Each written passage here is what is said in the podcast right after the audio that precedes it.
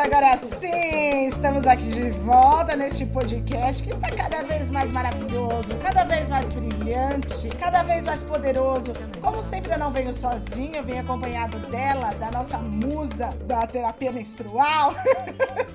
Carolina Amanda, prazer te ter aqui, minha irmã. Prazer é todo meu. Hoje é um dia absolutamente especial, como todos os outros, com as outras convidadas de altíssimo nível que a gente tem tido a oportunidade de acessar. Uma honra inenarrável trazer Suzana Pires, mais conhecida como Suzy Pires, roteirista, atriz, multipotencial, empreendedora, disruptiva da área de impacto social também. Suzy, quem é você além de tudo isso que eu apresentei?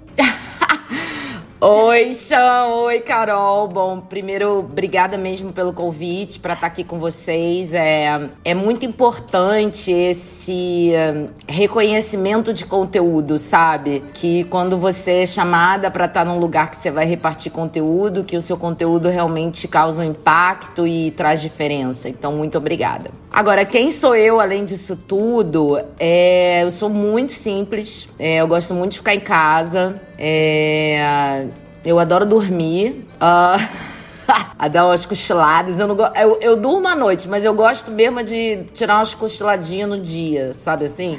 E eu durmo onde for. É, eu sou louco. Não me julguem, por favor. Durmo dentro do carro, camarim, minha própria cama. Qualquer lugar assim eu encosto uns 20 minutos já me recompôs. Eu sou uma pessoa muito prática. É, acho que por isso que consigo dar conta de tanta coisa. É, adoro meu cachorro. Então, assim, meus, meu dia a dia é simples, é de muito trabalho. É claro que quando eu vou fazer foto e vendo a minha imagem, ela tem um glamour, né? E eu acho que isso é bacana, eu acho que isso é, é um lugar de autoestima. Mas eu, eu sou mais simples que as fotos. eu amo. Bom, a tua imagem, né, e a tua carreira começou como atriz na atuação, assim, mas desde aquela época, tudo você já começava a tripular um pouco como roteirista, né? É roteirista. E assim, uma curiosidade aqui, você é uma mulher maravilhosa, lindíssima, aí o símbolo de beleza aí pelo país todo e de inteligência também, mas a gente sabe que as mulheres nesse lugar, a mulher preta não tem nem essa escolha, né? Mas a gente sabe que a escolha para mulher branca é ou você é linda maravilhosa, gostosa, ou você é uma mulher inteligente e capacitada. Conta mais disso. Como é que foi isso na tua história? Quando você parou e falou, não, vou, sou roteirista. Como é que foi? A galera virou e falou, ah, vá. Não, peraí, você é a gostosa da revista. Não é assim, né? Que funciona. Não dá pra ser duas coisas, né? Foi basicamente isso, Chan. Assim, eu... A minha carreira de atriz começou com... Eu tinha 15 anos.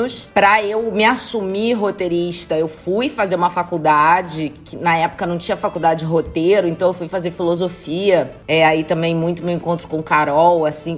Ai, filosofia, sabe? Mas eu fui muito estudar tragédia grega. Então, por que que eu fui fazer isso? Porque ali eu já eu já entendia é, que eu teria que entrar numa sala de roteiro com muito estofo, é, três vezes mais preparada que qualquer homem, é, e foi isso que aconteceu. Então, com 25 anos, eu comecei a trabalhar como roteirista realmente profissional, que foi na Conspiração Filmes. É, eu, já, eu já escrevia para o teatro muito e, e, atuava. E eles precisavam de uma mulher para preencher a primeira equipe de TV deles. Foi quando começou essa lei da, da, da, da, da TV paga, que começou a ter produção nacional, né? A percentual de produção nacional. Então eu trabalhei com pessoas incríveis lá, e, mas eu era a única mulher da equipe. É, então eu tive uma experiência assim de como serei ouvida então, por exemplo, nessa questão da beleza e da inteligência, é, eu ia, no início das reuniões, eu ia toda largada, assim, sabe? para afirmar que eu era inteligente. Aí ninguém me ouvia, até um dia que eu me emputeci, mas me emputeci mesmo e falei, vou arrasando. Botei uma calça jeans vácuo, uma blusinha branca, um cabelo bem de lado, um batom e um salto, e eu fui ouvida para sempre naquela sala. Então, quando eu cheguei assim, porque o homem é um, é um, bicho muito impressionável com exuberância, né? Assim, eu tenho bunda, não sou magrinha. Eu cheguei com tudo isso, sabe? Esse dia foi muito importante para mim, porque ali eu tive que segurar os olhares, e é uma coisa que pra gente dá o um impacto, né? Eu tive que segurar os olhares mas eu segurei para poder me colocar e as minhas ideias começaram a ser ouvidas a partir desse dia. Depois de alguns anos, eu fui contratada pela Globo, fiquei 15 anos na Globo como roteirista e como atriz, então sou primeira atriz que também sou autora de novela. É, escrevi desde variedades a novela, muita coisa, cinema, enfim. E dentro da Globo a mesma coisa, eu sempre fui a única mulher nas equipes. Mas quando eu virei head, que eu virei a líder, aí eu experimentei um outro tipo de ter que se provar. É muito mais cruel. E foi daí que nasceu o Instituto. Mas só voltando um trecho nisso, que foi. Tem um momento curioso, quando eu fiz Gabriela, eu fazia a Glorinha, né, a mulher da janela. Eu aparecia pelada todos os dias na televisão. E no dia seguinte eu tava na sala de roteiro. Então, assim, eu fui bem abusada. Foi bem abuso. Não, e você foi falando assim, passou o filme na minha cabeça, porque eu, quando eu fui fazer o meu, meu trabalho de uh, defender tal, uh, o meu trabalho na pós-graduação, eu tinha um, um, orientador que acho que eu nunca fui tão hipersexualizada na minha vida, assim. Então eu ia de moletom todo dia, todo dia era moletom, chinelo e óculos, pra ele não sabe desmerecer a minha intelectualidade. Porque é muito fácil que isso aconteça, porque quando a mulher preta nasce com o estereótipo da passista da escola de samba, de bundão, de peitão, você não é te dado uma opção, você não tem opção. Você é a passista da escola de samba, acabou, né? Você não, ninguém vai te enxergar sua intelectualidade nem nada. E foi justamente isso, sabe? Quando eu falei o quê? Eu, eu não preciso me esconder, quem tem que ver vergonha de estar fazendo isso comigo é ele, não eu aqui. Que, que, que é isso, né? Mas foi um processo longo e bem doloroso, assim. Eu tive que mudar de orientação, assim, foi, foi bem barra. Assim, E é ainda, sabe? Eu acho que é ainda, mesmo com 20 anos de carreira, já tendo levantado muitas coisas, sabe? Já tendo provado, as coisas estão feitas elas deram dinheiro, elas tiveram retorno. É, até hoje eu tenho que lidar com isso, com esse tipo de questionamento, de certos ataques, certos. Não, ela não. Tipo assim, chega ao cúmulo de eu assinar uma coisa como ideia original, mas eu não, não, não ser a chefe da sala de roteiro. Ainda hoje? Ainda hoje. Então, assim, é realmente é todo dia uma luta. E tem lutas, tem tapa na cara, tem chute que eu não tô mais afim de dar. Então eu falo, não, então vou ficar por aqui, me paga isso, ok, beleza, vou pro próximo, porque é, eu não vou ficar implorando pela minha presença. A minha ideia já tá lá, né? A minha ideia já é a que vai ser feita. Então, se a pessoa ela tem algum tipo de preconceito com a minha liderança, esse é um problema dela. Eu não tenho. Então vou continuar tocando as minhas coisas, sabe? Mas é foda. Acho que é muito por aí, sabe, Su? Quando a gente pensou esse tema, né? Lucro e impacto social sem culpa, considerando a sua trajetória multidisciplinar, multipotencial é, e já validada pelos resultados, né?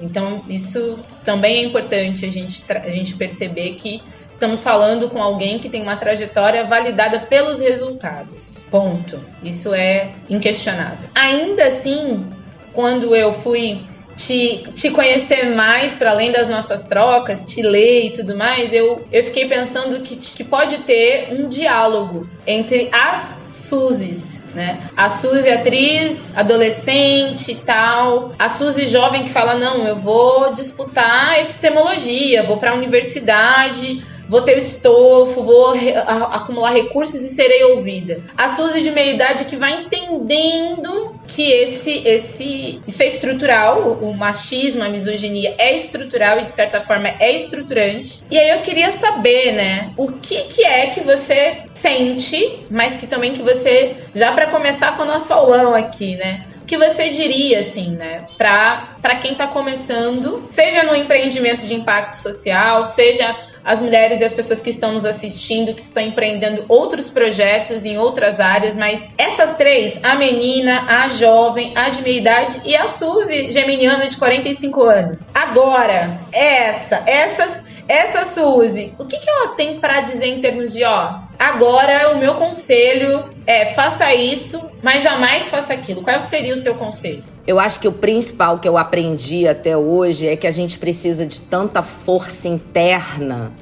E força interna é reconhecer fragilidade, reconhecer limite e estar com a energia renovada. Então, o meu conselho principal é esse soninho, aquilo que te renova, faça. Não deixe de fazer por ninguém. Porque a sobrecarga é o que empata a nossa vida. A gente vai ficando exausta, a gente vai ficando exausta, a gente vai ficando exausta, aí a gente só chora. Aí a gente só chora e a gente começa a ver problema onde não tem, aí a gente desiste. Então, isso foi uma coisa que eu demorei a aprender, mas que hoje eu preciso ficar vigilante muito, sabe? Porque bobeou, eu tô exausta. É, mas para não deixar isso acontecer. Então, a gente precisa tomar conta da nossa sobrecarga. Porque quando a gente está com a energia renovada, pode ser um banho de mar, um banho de cachoeira, um papo com uma amiga, uma taça de vinho sozinha. Cada uma tem a sua coisa, entendeu? É, o meu, já falei aqui mil vezes, são esses soninhos, são esses, esses descansos profundos, picotados, assim, que me renovam muito. Uh, quando eu vou fazer filme hoje em dia, é, eu já posso pedir algumas coisas. eu não peço nada muito louco, mas eu tem uma coisa que todo mundo acha mó graça, é meio que uma lenda assim no meio, que eu peço uma cama de, de soldado. Sabe aquela cama de soldado de montar assim? No caminhão da maquinária vai essa cama para todas as locações. E eu levo uma malinha com lençol, travesseirinho, negócio de olho, com sempre com uma palhaçada em cima. Por quê? Porque toda vez na hora do almoço eu vou almoçar, e vou dormir 20 minutos. E a cama pode estar onde for que eu vou dormir. E eu volto do almoço para fazer o resto do dia de cena, ótima. Então, é, a gente cuidar da gente é muito importante, porque quando você é protagonista da sua vida, não vai ter muita gente que cuide de você, tá? Porque as pessoas estão todas esperando que você tenha a brilhante ideia de cuidar de todo mundo. Então, a gente tem que cuidar da gente. Esse é meu, esse é meu conselho total. E se não fizer isso, vai começar a ratear. Muito, muito. E pensando nisso do cuidado que você falou, o Dona de Si, ele nasceu meio nesse, nessa coisa, né, de cuidar que é muito tua, que é muito da tua história, né, que já tem em você essa coisa de não, peraí, peraí, já, deixa que eu chuto. e, e, eu queria que você falasse mais sobre, sobre esse, esse processo, sabe, de de repente você tá ali escrevendo os artigos e, aliás, conta, conta um pouco dessa história aí pra gente e conta como que isso virou dinheiro e quando foi confortável para você saber que estava ganhando dinheiro com isso. É, eu, eu, eu sempre tive uma, uma relação com dinheiro, assim, muito tranquila. Tipo, desde nova eu fui atrás do dinheiro. Eu gosto de dinheiro, eu fui atrás do dinheiro. Eu sei que muitas vezes eu tô ganhando menos que os homens, mas eu fico ali até subir mais um pouco enfim, o Dona de Si nasceu de dor, né? Assim, porque uma coisa desse tamanho e com essa força que eu nem imaginava foi um trator que passou por cima de mim, mas ele nasceu da minha dor com a liderança. Porque quando eu cheguei num lugar de carreira sendo essa, essa frase, a única isso, daquilo, não sei das quantas, que eu botei uma novela inteira no ar, que, que a minha carreira pô, ela, ela, ela não é uma aposta. Olha o que essa mulher fez, sabe? Quando eu olhei pro lado, assim, não tinha outras mulheres. É, todo dia eu tinha que me provar tá? Isso era entre... não era pessoal, isso era normal. Eu tinha que me provar. A novela foi a que mais vendeu merchandising, foi um sucesso, tudo. E eu terminei aquilo exausta, claro, todo mundo termina, mas eu terminei com muitas questões de como ia ser minha vida dali para diante. Eu tinha 40 anos, tinha acabado de fazer 40 anos. Então, é, eu fui para Bahia que é o lugar para mim que me renova, eu acho que é porque eu fui fabricada na Bahia. Eu fui pra Bahia e fiquei num lugar que era uma praia toda vazia, era tudo vazio. Eu não fui para pro lugar da moda, eu fui para um lugar super outra coisa, para conviver com as pessoas do lugar. E foi ótimo. E, um, e lá eu pensei muito tu ir daqui para diante, sabe? O que, que vai ser daqui para diante? O que, que eu vou fazer com tudo isso daqui para diante? O que, que eu vou fazer comigo daqui para diante? Ok, essa questão ficou na minha cabeça, eu não consegui responder, mas ela apareceu que aquela estrutura de vida do poder, ela não era satisfatória para mim. Eu sei fazer o jogo do poder, mas eu não posso só viver nisso né? Então, a, quando eu voltei, aí começa a vida, né? Que vem e faz as coisas. A Marina Caruso era diretora da Marie Claire e ela me chamou, ela falou: "Ah, eu queria tanto que você tivesse um espaço aqui no online, a gente está começando as colunas". Ó, oh, quanto tempo! Hoje já tem colunista pra caramba lá. Eu topei e falei, cara, eu quero escrever sobre ser empreendedora de si mesma. Eu quero, eu vou botar meu coração na ponta da caneta e o nome é Dona de Si, porque eu acho que a gente tem que ser dona de si, nananã. Foi assim. Criei uma hashtag Dona de Si toda vez que eu postava a coluna. Em seis meses a coluna virou assim a coluna mais lida da Globo.com.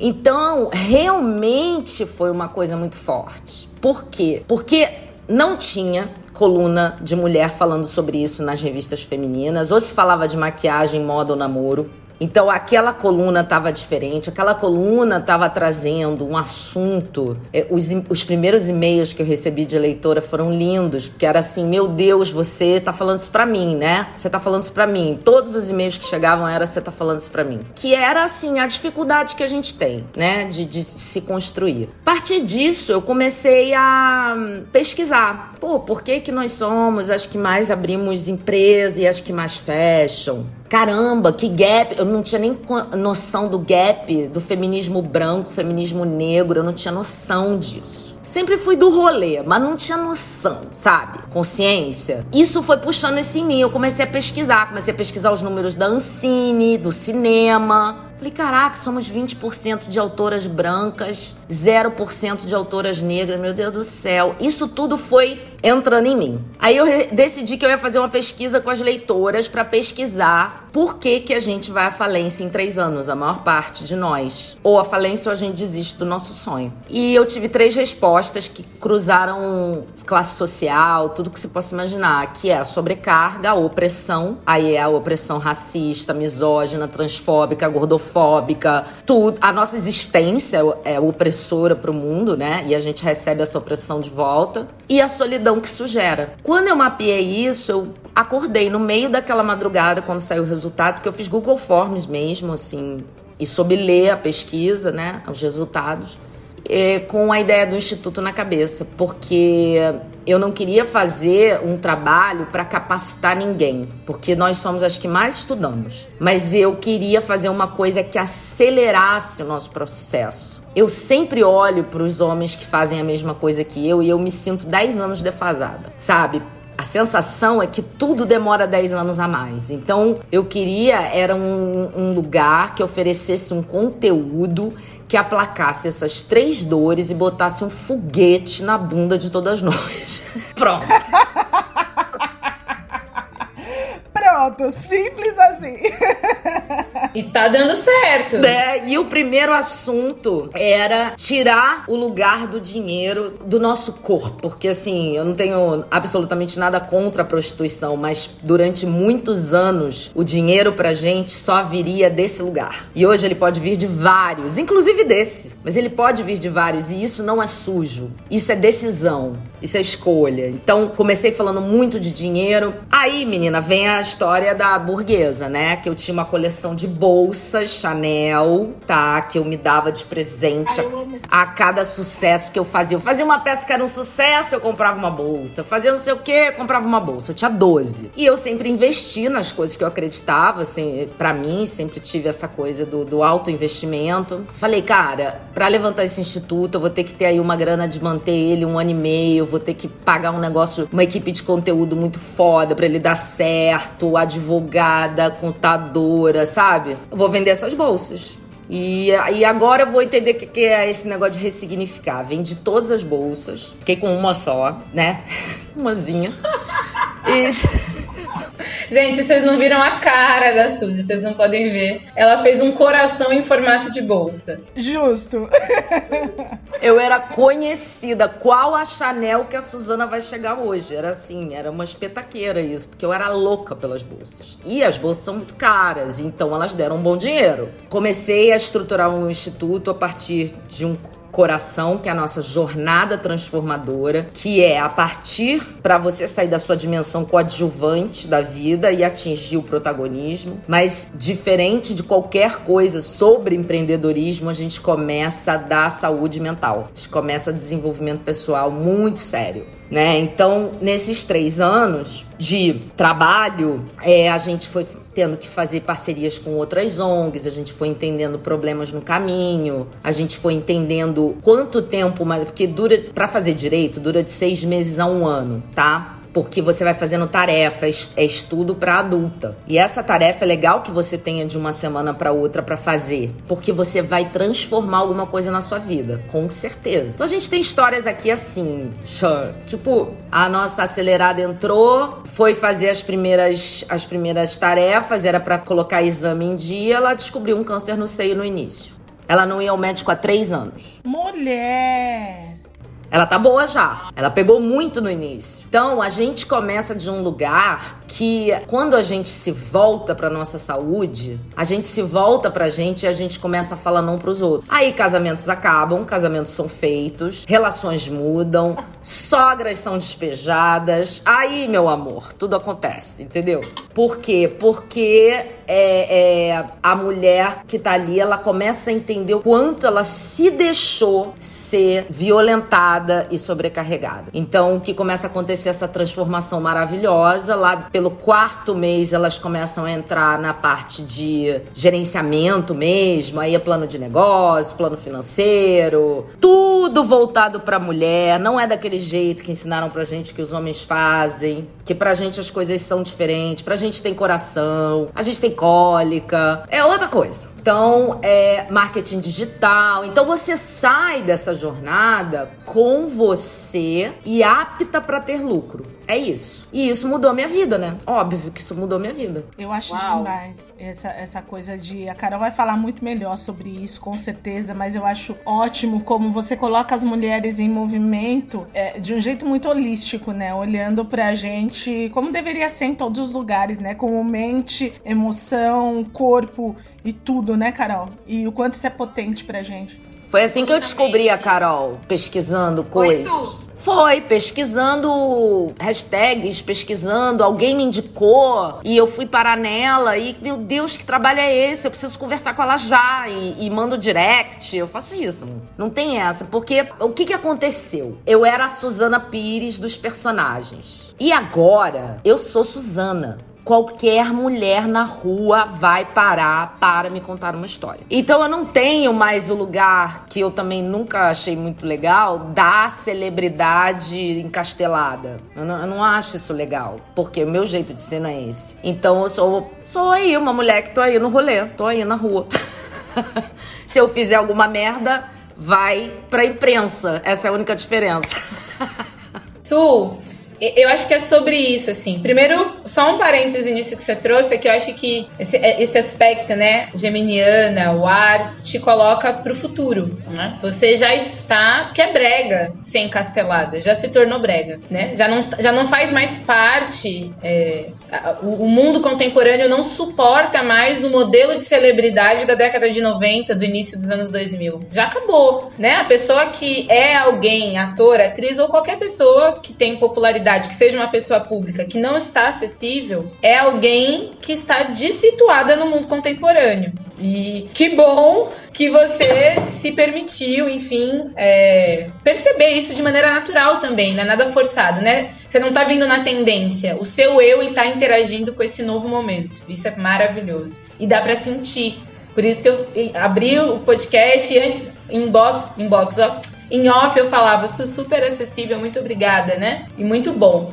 Mas o que eu quero dizer depois desse parêntese é o seguinte: essa experiência, e vou tomar liberdade de falar uma coisa que a gente conversou assim inbox, em off, segredos. Mas assim, mas que vai fazer sentido. Uma, teve uma vez que eu tava conversando com você e você falou sobre algo que eu nunca mais esqueci, que era o seu sorriso. E aí falou, e a instituição, uma determinada instituição, em algum momento alguém falou: Nossa, mas você sorri muito espontaneamente, você sorri demais, sorri alto demais. E quando eu ouvi isso, eu nunca mais me esqueci, porque a expressão do sorriso, né? Eu, vou, eu já falei isso uma vez com você quando a gente conversava lá no naquela outra outra plataforma, né, que foi sobre sexualidade. E eu falei assim, olha, a pomba gira, ela é poderosíssima porque ela chega em terra gargalhando. Isso é um dos poderes femininos mais conhecidos pela humanidade. Você pode não falar a língua do local, mas a gargalhada de uma mulher faz qualquer lugar tremer. É uma linguagem de poder do corpo feminino. E quando você falou, olha, fiz tudo, fui, fui validada, dei os lucros que podia dar e muito mais e tudo mais, mas me pegou, Carol, que um dia alguém disse, Su, você devia ser mais comedida, seu sorriso é muito.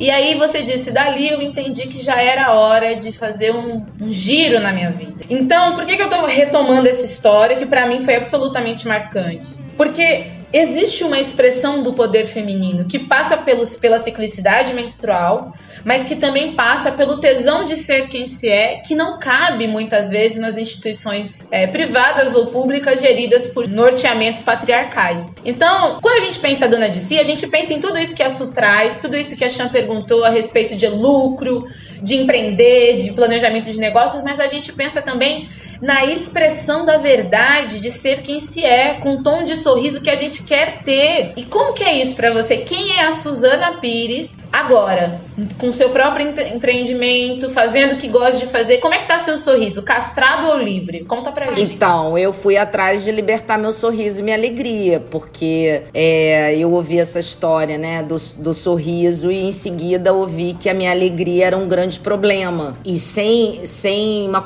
sem a pessoa me dar uma comprovação, entendeu? E era uma pessoa de uma. É, como se fosse um, uma pessoa chefe, né? Então eu, eu entendi que naquele espaço, como criadora, não dá, porque eu crio alegre. alegria movimenta a minha criatividade, alegria movimenta a minha força de ir atrás de um dinheiro para pagar um projeto, para não sei o que. É a minha alegria que faz isso, é meu tesão de viver. Então, se ele tá incomodando em algum espaço, eu vou sair desse espaço, eu não vou nem tentar modificar esse espaço, porque eu não tô aqui para isso. Foi isso que eu fiz. Eu desenhei, né, um novo espaço que acabou sendo o Dona de Si, um instituto com mais liberdade. Hoje, como criadora, eu estou livre atendendo vários players de mercado, mas eu não tenho sorriso tolhido, alegria. Eu não estou dentro de uma caixa que eu não permiti que me colocassem. Ah, como atriz, é, eu continuo na TV Globo, é, mas fazendo sempre minhas coisas, né? Meu teatro e tal. Mas eu acho que como criadora é que isso sempre incomodou, né? Porque esse espaço da criação criadora é o espaço sério. E o espaço como atriz eu posso rir o quanto eu quiser. É quase isso. Ah, mas como autora, você tem que ser autora.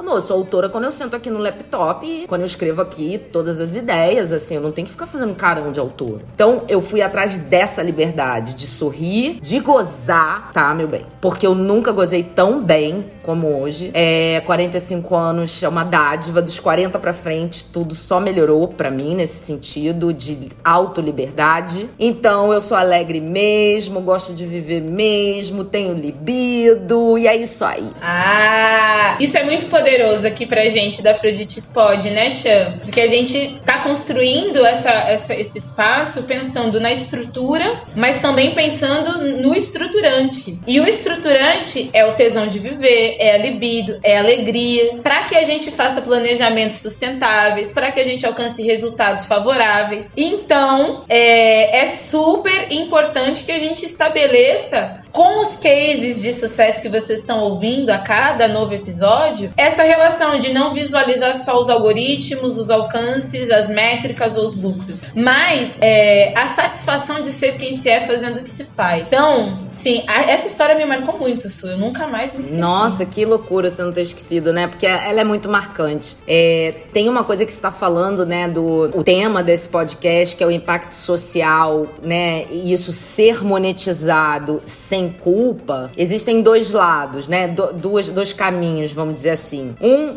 é o caminho da ONG, né? A ONG é sem fins lucrativos. Então, ela realmente capta para é, colocar dentro dela para fazer aceleração de cada vez mais mulheres. A marca Dona de Si, que é a Dona de Si Produções, ela tem a palestra, ela tem o workshop, aí eu posso fazer licenciamento, eu posso fazer várias coisas, né? E faço várias coisas. Então, posso criar conteúdo, enfim. Então, eu dividi os rolês para não ter confusão, nem burocrático, nem tributário. Tive que dar uma esforçada para entender isso direito, né? A minha fala e a minha postura de falar para as mulheres, vocês podem monetizar a causa, vocês podem monetizar o discurso, vocês podem monetizar o que vocês acreditam. Esse é o modelo, porque você tem um lugar que sai pro coletivo, que entra pro coletivo e sai pro coletivo, e você tem um lugar que é seu, entra pra sua conta, que é o seu dinheiro que você vai pagar seu aluguel, seu isso, seu aquilo. Então é, é necessário fazer esse tipo de administração. Muito poderoso. Nossa, é incrível você ter dividido isso com a gente. Maravilhoso, porque assim, uh, eu tenho a oportunidade, eu fiz 40 anos esse ano e eu tenho lá na minha. Ih, cheguei! eu tenho lá nas minhas redes a oportunidade maravilhosa de conversar com essas mulheres de 35 mais. E muitas vezes eu percebo que até o cuidado é muito presente, né? Já as profissões de cuidado são majoritariamente femininas e muitas delas estão aí nesse, nesse trabalho de estar sempre no cuidado e agora, nesse momento, estão se sentindo um pouco mais confortáveis em pensar numa monetização disso que para elas sempre foi uma causa, sempre foi uma luta muito íntima, assim, e, e, e algo muito de, de, se doar, né? Então é muito legal você trazer isso agora enquanto caminho. Então conta pra gente um pouco mais a estrutura disso, como é que foi? Então primeiro surgiu a ONG e depois surgiu esse Não. à parte ou eles já vieram Foi o contrário. É porque a ONG ficou muito famosa em muito pouco tempo. Assim, a ONG disparou. Eu, eu não sou mais a ONG. A ONG já o instituto já é um, ele nasceu aqui de mim numa noite e agora ele já tem bebê cresceu e foi pra rua. E foi pra rua. Então, assim, o que nasceu primeiro foi o Dona de Si. Eu registrei como marca, tá? Porque eu gosto disso e eu gosto dessa possibilidade das monetizações. Isso sempre foi uma coisa que eu gostei. Então, eu registrei Dona de Si como marca quando eu vi. Depois desses seis meses que eu vi que tava dando certo a coluna, eu falei: opa, isso pode se tornar uma camiseta, isso pode se tornar sei lá o quê, um, uma caneta, um não sei o quê. Vou registrar em várias classes. Registrei a marca Dona de Si, fiz coisas licenciadas, criei a palestra, o workshop. Então eu já estava trabalhando com a marca Dona de Si quando tive a ideia do instituto. Então a marca Dona de Si, ela gera 10% também do seu faturamento para esse instituto. Então, essa organização, é, eu tenho uma, uma mentorada que é uma menina que hoje ela é uma grande voz no Brasil sobre vitiligo. E ela chegou para mim com essa questão: como eu monetizo a minha luta. E a gente foi fazendo essa mentoria e ela hoje tem canal no YouTube, dá palestra, é, faz publi. É, então ela tem a causa, ela tem uma instância de causa para essas mulheres e ela tem a instância meu conteúdo vale tanto e cobrar pelo nosso conteúdo, eu acho que a gente precisa conversar mais umas com as outras. A gente tem muita vergonha de ligar para uma amiga e falar quanto você cobra a sua palestra, porque eu tô sem ideia de quanto cobrar. Sua, aqui esse não é um problema. entre, entre eu e Chan, é, é, a Chan entrou nos 40 esse ano e eu vou fazer 30 mês que vem. Você vai fazer 30? Vou fazer 30 mês que vem. Uma baby! Cara de 25, cabeça de 50. Ela é muito bebê, é. gente. É porque ela vem com um conhecimento que você é fala sonho assim. Sonho da humanidade, né?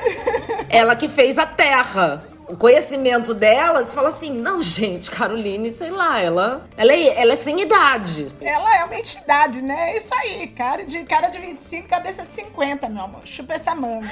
O que, que eu fazia? 2020, 2019. Chan, eu não sei cobrar esse negócio. Aí, eu, aí não, a primeira coisa que eu falei: Chan, mas estão me falando que vão me pagar pra fazer story Story dá dinheiro? Aí a Sha me dá um grito. Claro que dá dinheiro, você não está cobrando para fazer isso? Eu falei, eu não. Tem que ter sempre amiga que não, dá não, esse não, grito. Vou, vou, contar direito, vou contar direito, Sus. Não foi assim. Aí chega a bicha cheia do seguidor, cheia dos seguidores, de engajamento maravilhoso.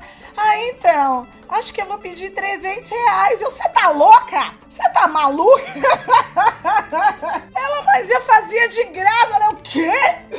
Como assim que você fazia de graça, menina? A gente tem isso, entendeu? Então, assim, é importante, ó, esse diálogo aí entre vocês que vai abrindo uma cabeça da outra, da gente ter, porque a competição feminina vai pro mesmo lugar da, da celebridade encastelada. É cafona você, você ser uma mulher que fica competindo com a outra, se sinta ameaçada pela outra. Porque aí, de cara, você é uma mulher que não entendeu seu valor ainda. Você vai precisar fazer esse caminho. Então, é, é importante também que as mulheres que estejam ouvindo a gente entendam que quando você não está se sentindo o seu próprio valor, que você vá buscar esse caminho. Porque você tem, você ainda só não descobriu. E tudo vai mudar. Você não vai mais ser tão competitiva com as mulheres, você não vai é, ficar achando que as pessoas estão contra você. Sabe esse, esse, essa loucura que mulher entra quando não tá bem? Assim, isso tudo passa, né? Quando a gente assume nosso valor.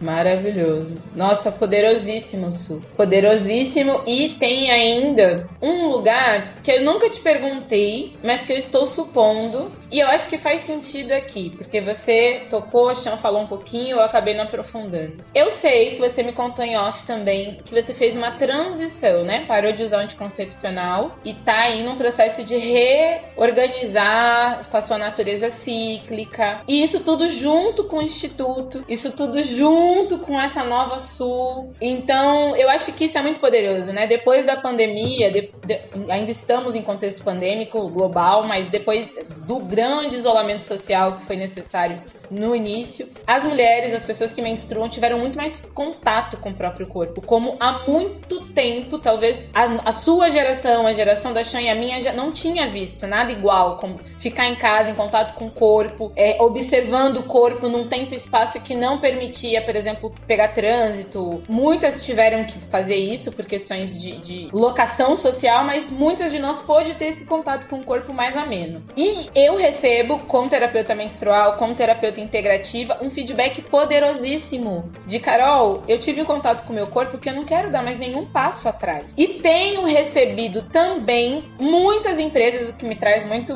boas expectativas. Carol, a gente quer se organizar para receber essa mulher de volta para a empresa, porque foi tão bom ficar em casa para ela em termos de autocontato, segurança, conforto, que ela tá pensando se quer ou não voltar. Então, isso também é um objeto do mundo corporativo, né? O futuro do trabalho precisa reconhecer a pessoa menstruante, a ciclicidade da mulher como um elemento da criação, da produção, da colaboração. Então, dona de si, diga para nós como é que foi isso com você, dentro de você, e como você tem orientado as suas aceleradas? Nossa, foi, olha, foi muito, Carol, muito boa essa pergunta, esse lugar de, né, que tem tanto a ver também com o negócio, porque eu tava 10 anos com Mirena e chegou um momento que tive que tirar, né, e a minha médica falou, olha, para esse momento agora, que você vai entrar nos é, 45 anos, é melhor a gente mudar, não usar o Mirena. O Mirena é indicado para mulheres mais jovens. Tá bom. E eu falei para ela: me deixa um tempo sem nada. Eu, eu já esqueci como é ficar sem nada, porque, sei lá, foram 30 anos de anticoncepcional, né? Eu nunca quis ser mãe. Então, isso para mim era muito importante, tá sempre me prevenindo. E eu tô há um ano já, mais de um ano, um ano e pouco. No início, quando eu falei com a Carol, eu ainda tava apavorada. Por quê? Porque o meu corpo veio que nem um, que nem uma onda, que nem uma tsunami de dor dor, eu sentia cólicas horrorosas, minha menstruação era assim infinita, ela não parava, eu fui ficando anêmica, e aí eu fui ficando apavorada, tô com mioma, tô com não sei o quê.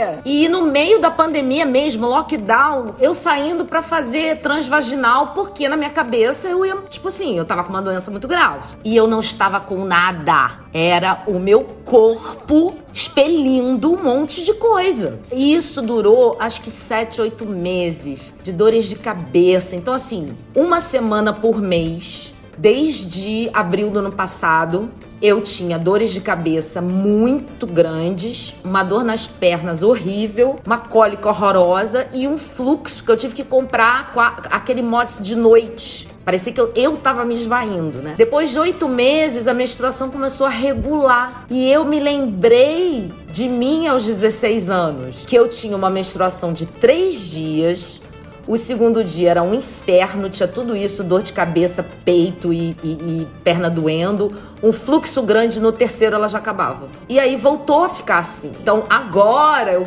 eu estou voltando a fazer um movimento, fiz vários exames de hormônio, até para ver essa questão da menopausa, porque 45 anos, mas eu não tô entrando ainda. É, contagem de hormônio, transvaginal de novo, não sei o que, para eu colocar alguma, é, algum método contraceptivo contraceptivo, porque, inclusive, eu estou numa relação. Também aconteceu durante a pandemia. E eu falei: olha, bicho, temos que ter todo o cuidado do mundo, porque é a primeira vez na minha vida que eu fico sem um, um método contraceptivo. Então, o que, que eu acho que mudou? É, eu acho que mudou a, a minha maneira de sentar aqui na frente desse computador, eu comigo, com o meu corpo. Porque para eu deixar de estar sentada aqui e falar assim, cara, hoje eu não dá, eu vou me deitar, eu vou botar minha perna para cima, eu vou botar uma água quente na barriga. Eu realmente tenho que estar em contato comigo, porque eu fazia, sabe o quê? Me enchia de remédio e continuava trabalhando. Então eu não me encho mais remédio. Conversar com a Carol foi muito importante. Um dia quase que pedi, eu falei, olha, desculpa, mas eu vou ter que te falar aqui uma coisa, se você puder me ajudar. Mas você viu que eu guardei tudo, né? A gente tudo. conversou. Que memória! E a gente bateu um papo ótimo. Eu sou terapeuta também por formação e eu lembro que tinha um professor que falava isso, que terapeuta, médico, advogado, onde você vai ter alguém que quer conversar. Exato. E a gente tinha marcado um Zoom, Chan, pra se conhecer melhor. E quando abri o Zoom, eu falei assim: ai, mas eu já preciso te falar uma coisa que tá acontecendo. Aqui, deixa eu te mostrar meu absorvente aqui rapidinho. Eu tô, eu tô toda errada no Aí eu tava com muita raiva disso. E a Carol foi me, foi me fazendo entender que eu faço parte de um ciclo. Nem isso eu tava entendendo, sabe? Então, isso foi bonito, assim, nessa época. E eu comecei a ler o Mulheres que Correm com os Lobos. Sabe? Tudo meio que confluiu, sei lá, eu entrei numa coisa aí. E aí, gente, não, isso eu, vou, eu faço questão de contar porque é muito lindo. Há uns seis meses atrás, eu falei assim: vou parar de transar. Só vou transar agora se eu tiver uma vontade de outra ordem. Não vai ser essa vontade aí que eu tô acostumada, não. Vai ter que ser uma outra vontade. Eu me coloquei um desafio para ver o que acontecia. E claro que a gente gosta, né, amor? A gente gosta de um homem, né? Pode ser homem, pode ser mulher, mas eu gosto de homem no caso. E a gente gosta, a gente tem WhatsApp. Sempre fui uma mulher com contatinhos. opções e tal. E tomei essa decisão. E eu acho que teve super a ver com esse momento de entrar no ciclo, entender minha ciclicidade. E, gente, vocês não sabem, no final, no, no quinto mês, aconteceu uma coisa que aconteceu uma relação. Um namoro. Um namoro instantâneo, assim, ficamos, vamos namorar. E o que eu percebi disso em mim, no meu corpo, foi, cara, eu escolhi, eu escolhi meio que estar quase uma Cinderela, sabe assim? Eu sou uma mulher muito vivida com 45 anos, mas eu dei uma pausa para sentir algo diferente e sentir e veio. Então é, eu estou vivendo esse momento agora que é muito bonito. E isso é uma manifestação poderosa de ser dona de si, né? É ter uma realização em termos é, é, mensuráveis, então algoritmo, lucros e afins, mas manifestar o desejo profundo, né? Que é o estruturante. Quando a gente consegue manifestar o que a gente deseja essencialmente, a gente sente que é dona do nosso destino. E essa é a grande bruxaria, né? A grande bruxaria, a grande perseguição às mulheres pelo mundo é a nossa capacidade manifestadora. Porque o que, o que eu hoje entendo é, com 26 anos eu já estava morando sozinha, completamente livre sexualmente. Nunca me senti tolhida nisso, nunca me senti. Eu sempre tive tive liberdade. Só que isso fez parte da minha vida com liberdade, principalmente depois que eu fui morar sozinha, como mulher adulta, com várias relações, relações profundas, relações mais assim, mais assado. E pela primeira vez eu entendi o que, que é a gente escolher fazer ou não fazer algo E isso é liberdade. Eu me senti muito livre em falar assim: eu agora só vou transar quando vier um desejo que eu ainda não conheço. Manifestou. Manifestou. Materializou. Eu queria Chan, saber. Chegamos naquele momento. Desculpa, desculpa, Chan, segue o baile. Não, acho que chegamos. Acho que chegamos agora que eu fui olhar o relógio Chegamos? aqui. Acho que chegamos. É. Chegamos naquele Era o momento. Naquele, Naquele momento, vai lá, Chan. aquele momento que a gente vai começar a se despedir aqui da nossa convidada maravilhosa. E pra se despedir aqui, a gente tem um ritual, Suzy. A gente queria que você. Ah, é? Eu e Carol vamos falar também. Então nós vamos todos indicar aí um livro, um filme, uma série e uma música. Pode começar, os convidados começam. Ah, tá bom. É, o livro, eu acho que eu gosto muito do Mulheres que Correm com os Lobos, mas eu quero indicar é, o livro é, da Adriana Barbosa, da Feira Preta, e o livro da Viviane Duarte, é, Quem Sou Eu na Fila do Pão. São duas mulheres pretas potentes que me ensinam pra caralho, que botaram coisas gigantes de pé. É, e que vale muito a pena ler sobre a trajetória delas, porque é inspiradora. Dá aquele negócio assim, putz, vou fazer, sabe? Um filme, de perto ela não é normal, gente. Meu filme, meu último filme, tá no Telecine, vocês vão rir muito, tá, no, tá na Apple, tá no Google Play. E o que mais você pediu? Uma série? Ah, pedi uma música. Ah, uma música. Ai, eu tô adorando um cantor chamado Hungria. Tem uma música dele linda que se chama Amor e Fé. É um rapper de Brasília. Nada é impossível, tudo é invisível pra quem só olha pra si.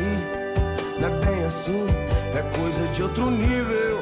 Eu me acho incrível quando você olha pra mim. Bom, hoje eu, eu lembrei aqui por esse papo. Não é nem um livro, nem, nem um filme, nem uma série, mas é uma conta de Instagram. Não sei se vocês conhecem, mas chama The Nap Ministry, que é um, é um movimento de mulheres negras americanas que se reúnem para descansar.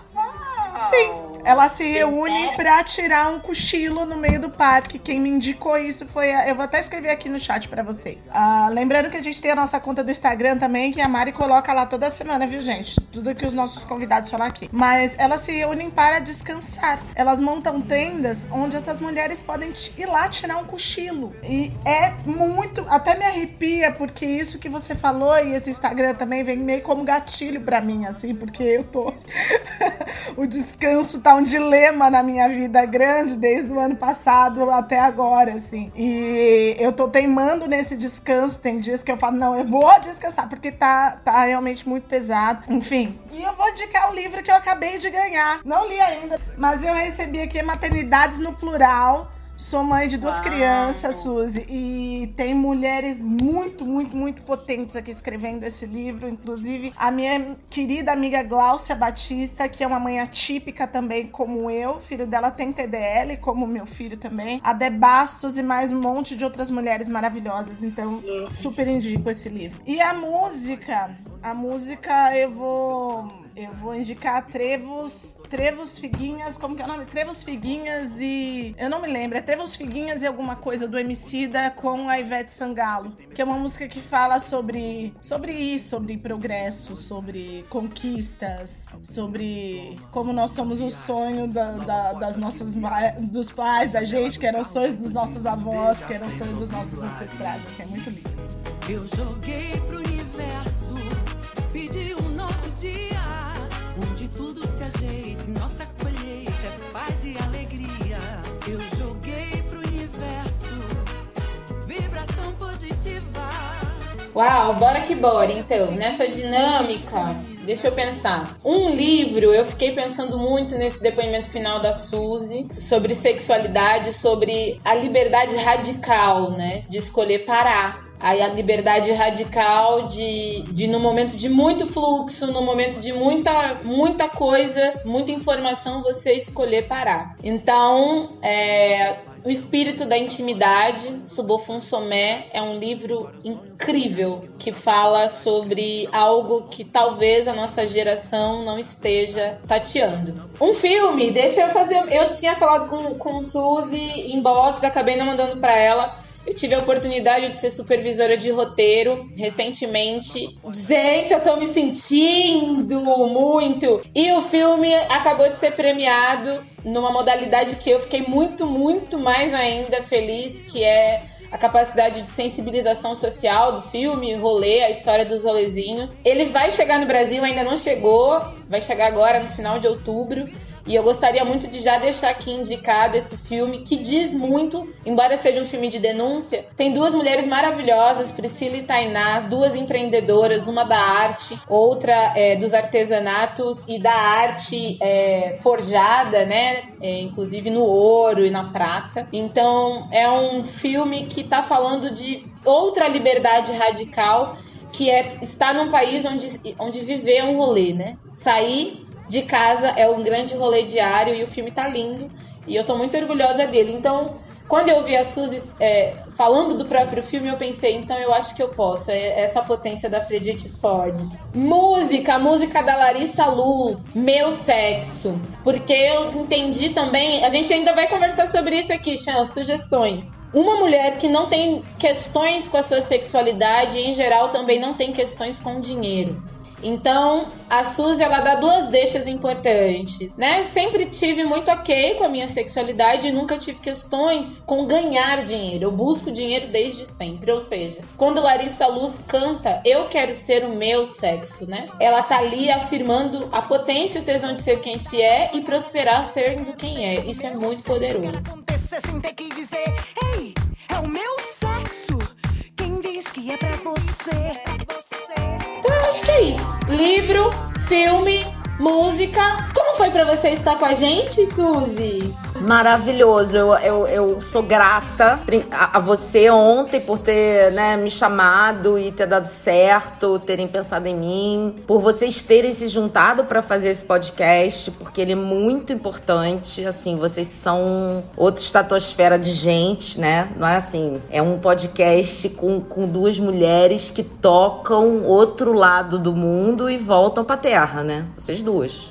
Assim, é outro tipo de potência, é uma potência espiritual muito grande, né? É um feminino aí muito transcendente, muito trabalhado, então é de muita responsabilidade. Então eu adorei, porque e também a pergunta, o papo, a gente costura pro lado que a gente quiser e, e sai sempre uma roupa incrível, né? Jamais pensada. Então, obrigada mesmo, assim, Carol, a gente já, né, faz parte aí, a gente já tá uma na, no rolê da outra. E Chan, muito prazer te conhecer, já tô te seguindo aqui no Insta. Estamos juntas e muito obrigada. Muito obrigada, Chan Ravelli. Tudo no seu nome. Muita honra, muita honra estar aqui de novo conversando com você, Carol. Obrigada, Suzy. Obrigada mesmo. Obrigada pela gentileza e pela generosidade que você veio aqui dividiu tanta coisa da tua história, do teu caminho, dos teus passos. Obrigada mesmo pela generosidade. Suzy, quem quiser te achar, fala as redes sociais pra gente. Arroba Suzy Pires e arroba Instituto Dona de Si. Carol, como as pessoas te acham? Arroba Ionidas Pretas, www.ionidaspretas.com.br para saber tudo que está acontecendo em todas as plataformas. Sejam todos bem-vindos. Eu sou arroba Chanavelli, sou vaidosa no YouTube. Sigam também o meu bar, arroba 5025. E vocês, Afrodites, que estão aí ouvindo a gente? Todo amor por ti. Vocês, Afrodites, que estão aí ouvindo a gente, muito amor na caminhada de vocês, muito amor na nossa caminhada. E a gente conversa de novo quinta-feira que vem. Um beijo. Beijo! Sexo.